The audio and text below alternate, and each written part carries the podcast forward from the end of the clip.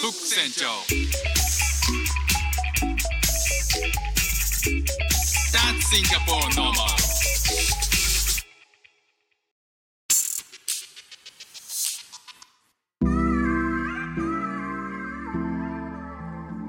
どうも副船長です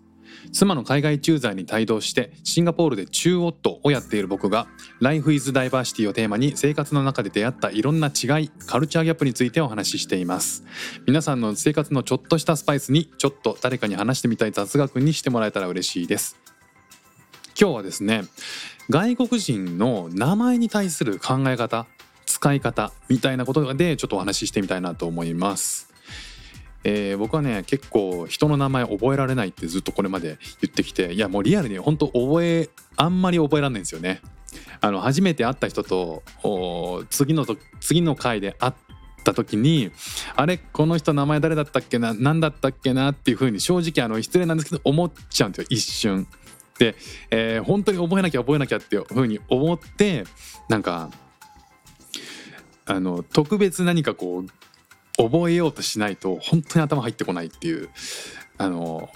タイプなんですけど、えー、人によってはなんかこう全然そんな名前なんて一瞬で覚えられるでしょっていう人もいると思うんですけど、えー、残念ながら僕はねそんなあの記憶力が、えー、かなり薄いんですけど、えー、なんかこう外国人にとって名前っていうのは名前で呼ぶってことはめちゃくちゃ特別なんだなっていうかえー、日本人特有のこの名前を使わなさっていうのはなんかこう外国に来てシンガポールに来ていろんな外国人と話しててちょっと考え方違うなっていうふうに思ったんですよね。あの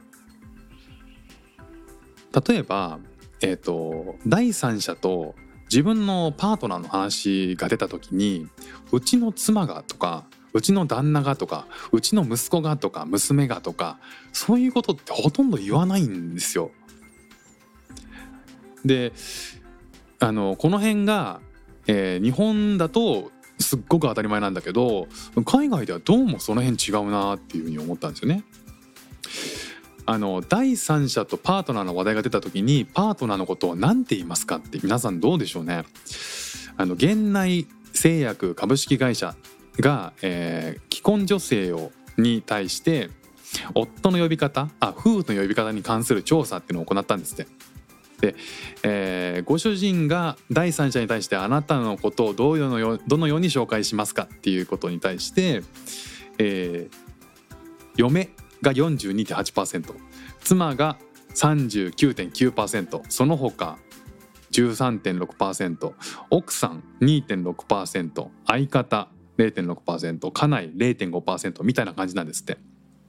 まあ、男性で言うと、えー、奥さんのことを紹介する時に嫁もしくは妻が比較的多いみたいですね。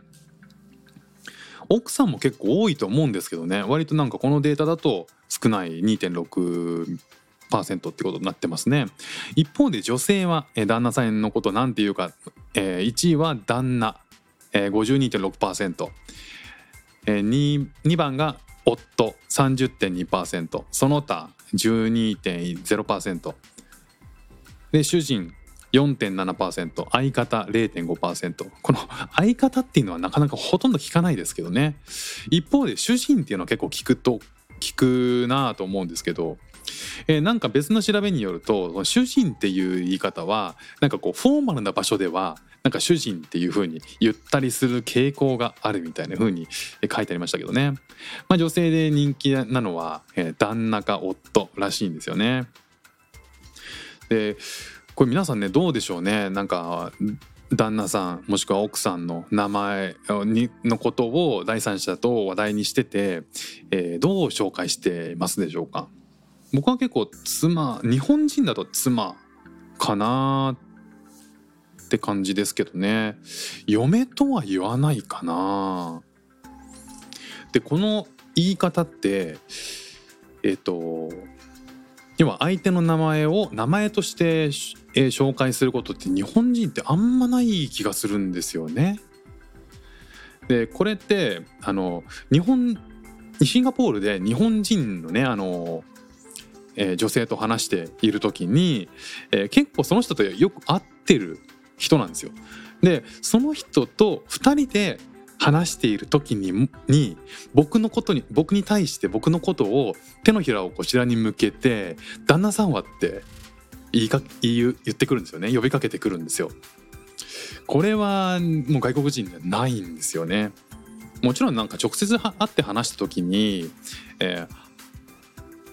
ハズバンドっていう話はしないんででハズバンドっていう主語はあんまり使わない「You」があるから「You」っていう便利なね「あなたは」っていう言葉があるから、えー、使わないっていう言葉の違いもありますけどね。でなんか外国人はどうかなっていうふうに思い返してみると最初になんかこう紹介する時とか、まあ、2人で向こうが2人でいて、えー、僕が男性の方と知り合いだった時に「あの妻のまるです」って紹介されることがあったとしたらもう次からそのこその、えーと、パートナーのことが話題に出てくるともう名前で出てくるんですよね。で紹介してなくても割と名前でポンって出してくることもあるんですよ。まあ、つまりこっちがその人の奥さんの名前を知らなくても名前であの話してくるんですよねその人は。で妻のことを話す時とかに「マリアは今日仕事が遅いらしいんだ」って「えマリアって誰?」って一瞬思っちゃういうことがあるんですよ。で息子のことを話すにしても「今日はエイデンが学校休んだんだよね」って。でエイデンってなんだっけ？エイデンあ息子ねみたいな。どっかでもしかしたら話題に出てその息子の名前は〇〇だとか、えー、妻の名前は〇〇だっていうふうに言ってたのかもしれないけど僕は残念ながら名前覚えられないので、えー、誰だっけっていうふうに一瞬思うんですけどどうやら、えー、名前で、えー、第三者に対して紹介するのはもう超普通のこと当たり前のことっぽいんですよね。だから、えー、僕みたいに名前をちゃんと覚えてないといきなり固有名詞が出てきて「はて」ってなっちゃうなっちゃいがちなのはもうこれ日本人特有なのかなっていうふうに思いました。だから名前以外の何て言うのか要は、えーと、旦那とか妻とか夫とか息子、えー、子供とか肩書きで説明するっていうのはどうやら日本人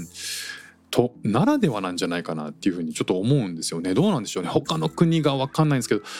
シンガポールねいろんな国の方がいらっしゃっていろんな方と話をしてもまあなんか割とそうだなみんなそうだなっていう感じはするんですけどね。で例えばなんかこう肩書きで呼ぶっていうのは日本でいうとなんか、えっと、仕事の関係とかで、えー、上司のこととか、うん、上司じゃないかな、えーと、例えば課長係長部長とか、あの、そういう肩書きで呼んだりするところが、えー、外国だとねちょっと違ったりしますもんね。あの、名前で直接呼ぶことが多いミスターとかは、えー、敬意を込めてつけるとかってのあるらしいんですけどまあ名前が基本ですよね。肩書きで呼ぶことはあんまないマネージャーとかいうことってなかなかないかなっていう感じはします。あのシンガポールはねあのちょっとそういう節もある部分もあるんですけど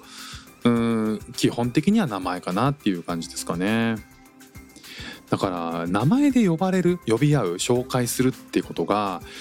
思った以上に僕が思った以上にコミュニケーションにおいてすごい大事なこと基礎的なことなんだなっていう要は距離を縮めるとかあそういう関係性を作ることにおいてなのかコミュニケーションにおいてすごい大事なんだなっていうふうに思いましたこれ名前の存在っていうか相手のことをどう呼ぶかっていうのはすごい大事なんだなっていうふうに思いましたよね逆にこう、えー、マネージャーとかそういうふうに呼ぶとプリンスパルとか呼ぶとなんか距離が出るんじゃないかなっていう気はしますね。ね僕も冒頭に名前覚えるのが苦手だとか言ってましたけど海外にで、えー、なうんつながった仲間は割と覚えてるかな自然と。それはねえっと一つは LINE みたいなあのコミュニケーションツールが WhatsApp っていうのがあって、えー、コンタクトを取る人とは WhatsApp 交換したりとかするんですよね。でそこでえっ、とちゃんとこう登録することによって自分が何回かやり取りすることによって覚えるっていうのは一つあとは意識的にその人の名前を会話の中で使っていくってことを意識的にやり始めたのでそれで覚えるっていうのがありますねだから日本だと日本の時はあんまりその人の名前を呼ぶっていうことをあんましてこなかったなっていう印象があってだから23回それをやると意外と覚えるんだなっていうのはちょっと思いましたけどね。どうなんだろう？日本に行った時にそれができるのかできないのか分かんないんですけど日本語だと主語っていうのがあんまりないので「あなたは」っていう必要ってあんまないじゃないですか。まるさんはとかっていうのもあんまり、えー、直接話した時もあんま出てこない、えー、主語を抜かして「あこれ取ってもらえますか」とか、えー「これ見てもらえますか」とかあのいうことがあるけど名前っていうのはあんま使わないので覚えにくいのかなっていうふうに思いましたね。そういうこう名前相手の名前の使い方呼び方によって覚えやすい覚えにくいっていうのがあるのかなっていうのはちょっと思いましたね。あとはまあ、うん、すごい難しい名前とかだとやっぱりこう海外の名前って覚えにくいと思うんだけど結構ニックネームとかセカンドネームを普通に使ってセカンドネームはそんなに難しいものじゃなかったりするのでそういう部分では、えー、こう文字として言葉としても覚えやすくなってんのかなっていうのはちょっと感じましたね。ということで今日はえ名前についての外国人の考え方えコミュニケーション上でどう使っていくのかみたいな話をしてみました。これがねあの僕の周りの情報だけじゃないことになりますけどね、えー僕の周りだけが極端にそういう事例が多かったっていうことじゃないとは思うんですけどどうでしょう？なんかそういう経験とかあったら、えー、質問欄とかであコメント欄とかでコメントしてもらえると嬉しいです。